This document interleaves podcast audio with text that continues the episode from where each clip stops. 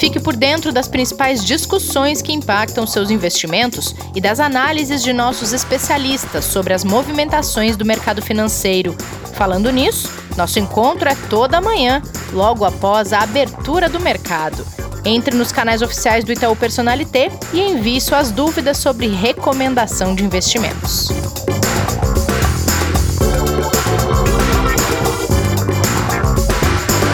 Olá, você está ouvindo o Investidor em Foco, podcast de investimentos do Itaú Personalité. Hoje é segunda-feira, 4 de maio, início de semana, início de mês, e a gente projeta aqui o que de mais importante é esperado para estes próximos dias. Bem-vindos, bem-vindas ao episódio de hoje. Bem-vindo você também, Kleber, tudo bem? Tudo bem, Renata? Muito bom dia. Um ótimo mês de maio para todos nós, né? Que já começa com bastante informação importante aí nos mercados, né? Verdade. Falando nisso, é semana tensa já com reunião do Copom para quarta-feira.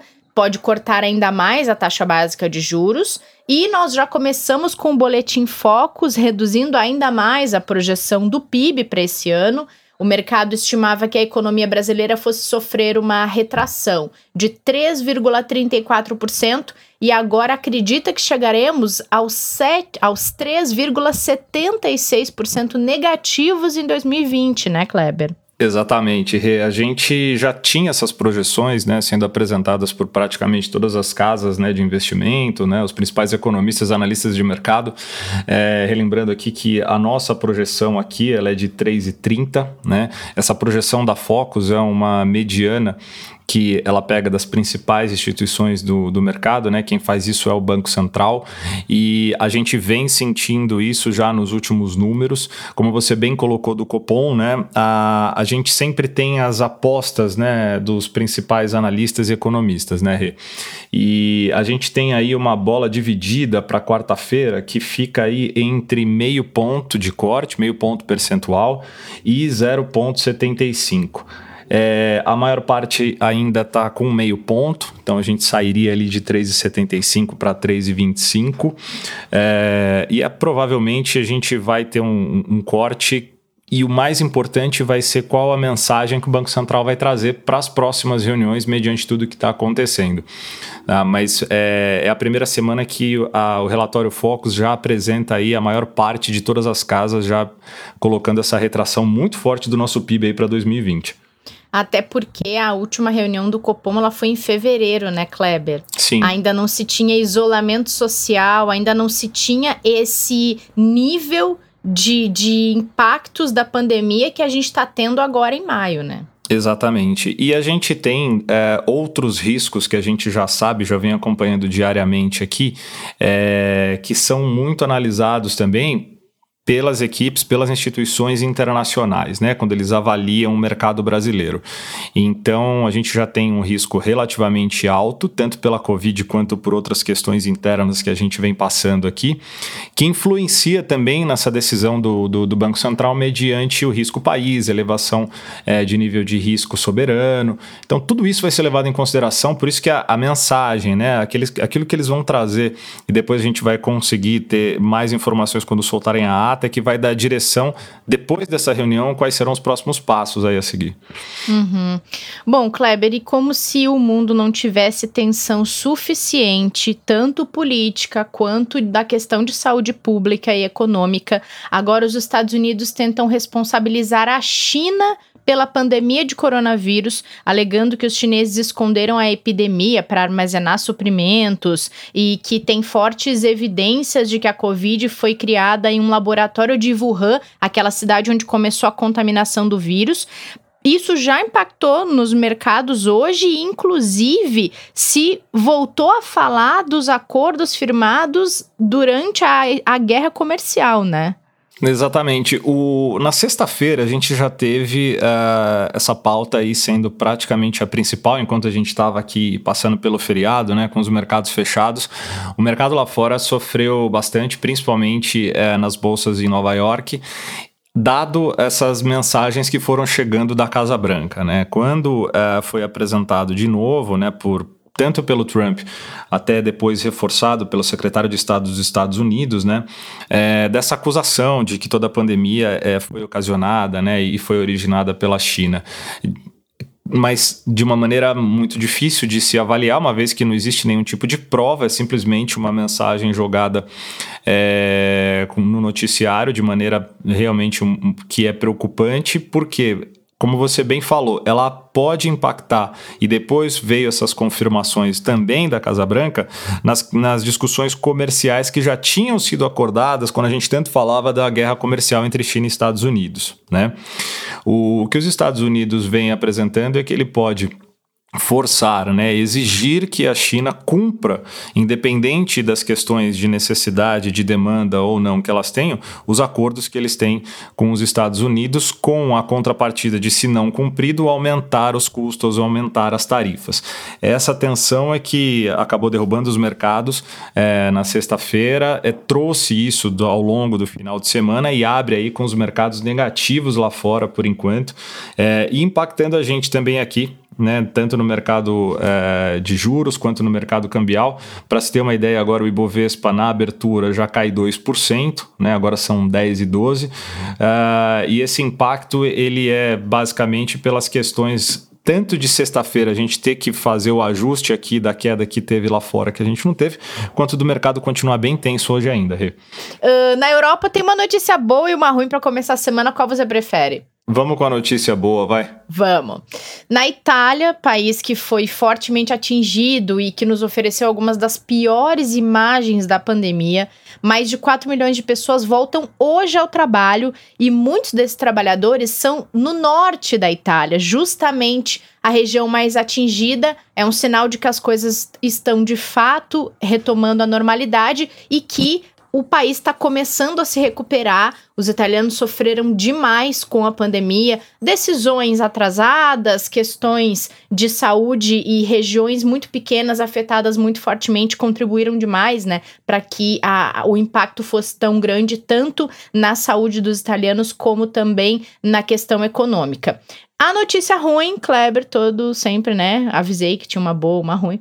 A ruim é que como muitos países europeus ainda não chegaram nessa fase da recuperação, os indicadores industriais da zona do euro seguem caindo. Um deles, o PMI, chegou na mínima recorde de 33,4 pontos no mês de abril. A Alemanha também foi muito impactada. Isso já chegou na, nas bolsas europeias, já chegou no mercado financeiro? Isso já vem, já vem sendo precificado pelos mercados né, já há algumas semanas, porque já era esperado esse indicador muito ruim. Só lembrando, né, o PMI, que é o índice de gerente de compras, né, que ele tem lá na sua pontuação acima de 50, indicando que aquela região que está sendo medida deve crescer e abaixo de 50 ela deve ter uma retração, ela deve passar por uma recessão. O que a gente já está cansado de apresentar aqui, que é uma questão global, todo mundo vai passar, mas esses impactos sim são pesados, e para você ter uma ideia, o índice Eurostox agora é, cai na Europa 3,5%, né? a Alemanha caindo 3,57%, uma vez que quando você tem aí é, um índice apresentando 33,4%, é, ele está muito longe de voltar para os 50 pontos e, e, de sair dessa situação de retração. Tanto que na quinta-feira a gente teve a apresentação do PIB do primeiro TRI, é, de menos 3,8%, quando a gente apresentou aqui também. E quando a gente fala da, da notícia negativa, ela é uma notícia muito ruim, sim, mas ela já era esperada, né? O, o, o, grande ponto agora é o que vai ser feito, quais vão ser as novas medidas, que isso que ficou um pouco em aberto na semana passada e atrapalhou um pouco os mercados, né? O mercado esperava que viessem medidas mais fortes ali do Banco Central Europeu que não vieram. É, do, pois e, é, a gente falou disso, né? Isso, e, e, do lado positivo, como você falou, a gente tem uh, o, o, a questão tanto da Itália quanto de outros países já trabalhando para fazer a retomada das suas atividades. Mas tem um ponto aqui importante que já vem sendo levantado por alguns analistas, que é o seguinte: a gente teve uma primeira onda de desemprego. Uhum. Né? Que foi essa onda que a gente está passando agora, uh, tanto nos Estados Unidos quanto na Europa, em todos os países que estão passando, inclusive aqui. É, só que agora já é analisado também, quando voltarem os mercados, nesse retorno, a gente deve ter uma segunda onda de desemprego, dado o, o cenário que é chamado agora pelos analistas de qual será o novo normal. Né? Então a gente sai da situação atual entra numa situação de retorno e de recuperação. Só que essa situação de retorno vai encontrar um novo mercado aqui, né? Que é esse novo normal. E como que as empresas, como que as atividades e como que os profissionais vão reagir a este mercado é que é considerado que a gente possa ter uma segunda onda aí de desempregos, ou seja, talvez um pouco mais lenta essa recuperação é, para as atividades dos profissionais, das indústrias, das empresas.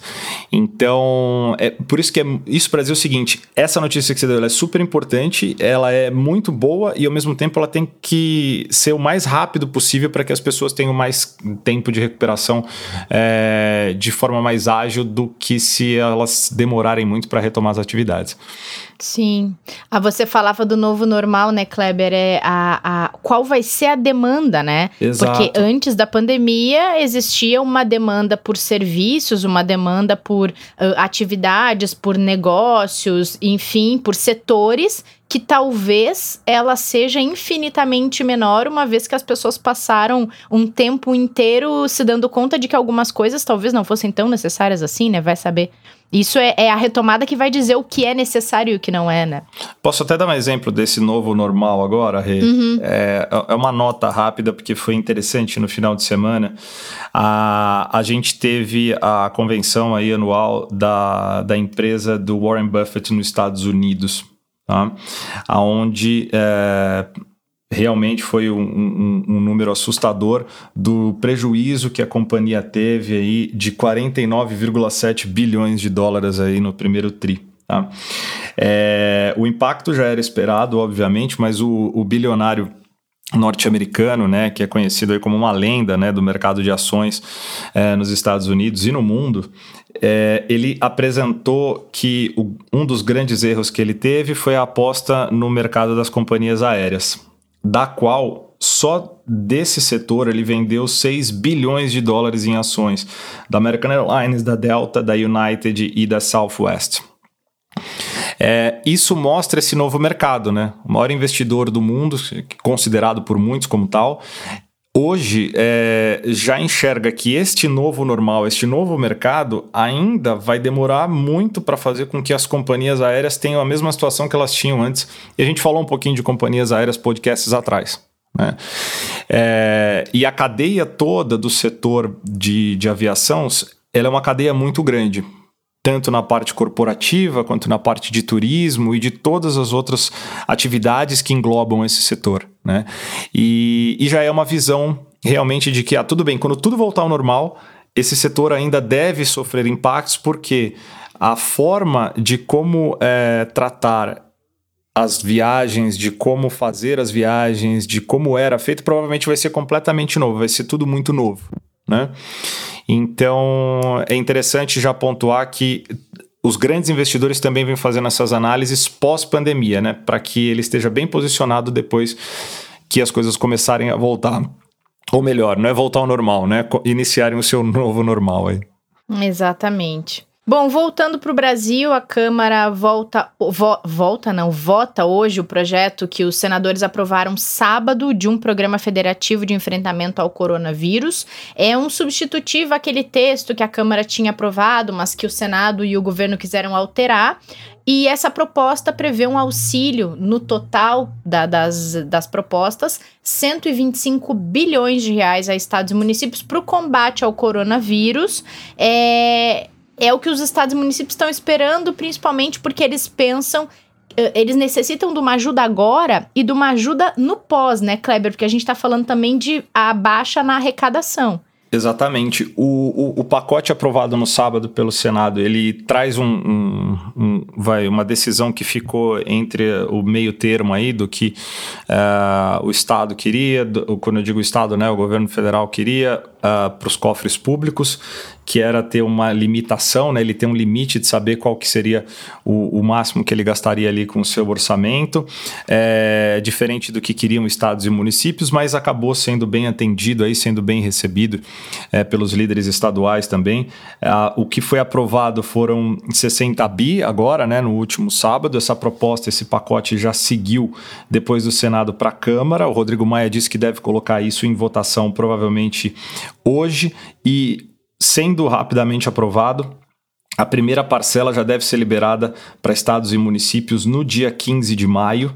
É, e importante lembrar que desses 60, 10 bi vão ser obrigatoriamente destinados para saúde, né, para o combate diretamente do Covid-19, enquanto os outros 50 bi, sim, para ajuda financeira, é, que a gente falou um pouquinho no podcast de, de quinta-feira, né, sobre o quanto é importante que assim como as pessoas estejam com saúde, né, todas as questões econômicas também estejam saudáveis aí para poder passar por esse período. E como você bem falou, já pensando também na recuperação e na ajuda é, que a gente vai precisar, que os estados e municípios vão precisar depois da pandemia. Importante lembrar que também salários de servidores que é, não são essenciais também teve uma parte deles congelado dentro desse pacote. Então, o que o governo é, se propôs a fazer deve entrar em vigor nos próximos dias. Vamos torcer para isso dar certo, né? É, torcer para aqueles auxílios emergenciais também chegarem nos trabalhadores, né? Tem muita gente reclamando que não está conseguindo acessar e o governo tem que tomar medidas desde que a gente começou aqui todos os, os, analistas que passaram aqui com a gente falaram: ah, a recuperação vai depender muito do quanto o governo tiver capacidade de ajudar. Só que a ajuda tem que chegar a quem tem que chegar, né? Sem Essa dúvida. ajuda tem que chegar no município e no estado, o auxílio emergencial tem que chegar no trabalhador e assim por diante, conforme a necessidade, voltando ao nosso assunto anterior, conforme a demanda, né, Kleber? Perfeito, exatamente isso. Bom, obrigada, Kleber. Obrigado obrigada você. a todos. Amanhã é dia de qual plano, professor? Em que, que plano será que o Martim vai trazer pra gente amanhã? Eu espero que seja um plano mágico aí para ajudar a gente a ajudar melhor os investidores nessa fase Estalar aí. Estalar os dedos e as coisas voltarem ao novo normal. Com certeza. Que tal? Seria ótimo, né? Bom, Kleber, a gente se encontra amanhã por aqui. Valeu, Rei. Amanhã estamos de volta aí com o professor. Muito obrigada. Gente, sigam as redes sociais do Itaú Personalité. Não percam a live de hoje às 5 da tarde no Instagram e no YouTube do Personalité. Até amanhã. Amanhã não percam o podcast que tem Qual Plano Professor de volta. Fiquem bem, fiquem em casa se possível. Tudo vai passar. Fique por dentro das principais discussões que impactam seus investimentos e das análises de nossos especialistas sobre as movimentações do mercado financeiro. Falando nisso, nosso encontro é toda manhã, logo após a abertura do mercado. Entre nos canais oficiais do Itaú Personalité e envie suas dúvidas sobre recomendação de investimentos.